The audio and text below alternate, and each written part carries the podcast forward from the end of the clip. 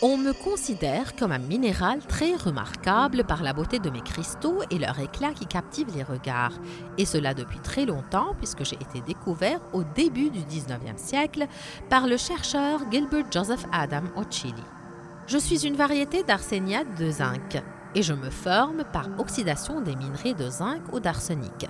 Lorsque je me mélange à d'autres minéraux, mes couleurs augmentent en éclat et varient entre le vert en présence du cuivre et le jaune en présence du nickel et le violet en présence du manganèse.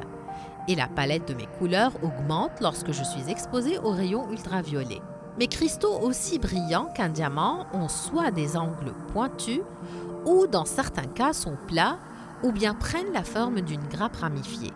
Je me constitue au fond des cavités à côté de la limonite et de l'argent. Je n'ai aucun usage particulier, mais mes échantillons sont uniquement recherchés par les amateurs de minéraux pour embellir leur collection. On me trouve dans plusieurs régions du monde comme le Chili, le Mexique, la Namibie et en Europe, en France.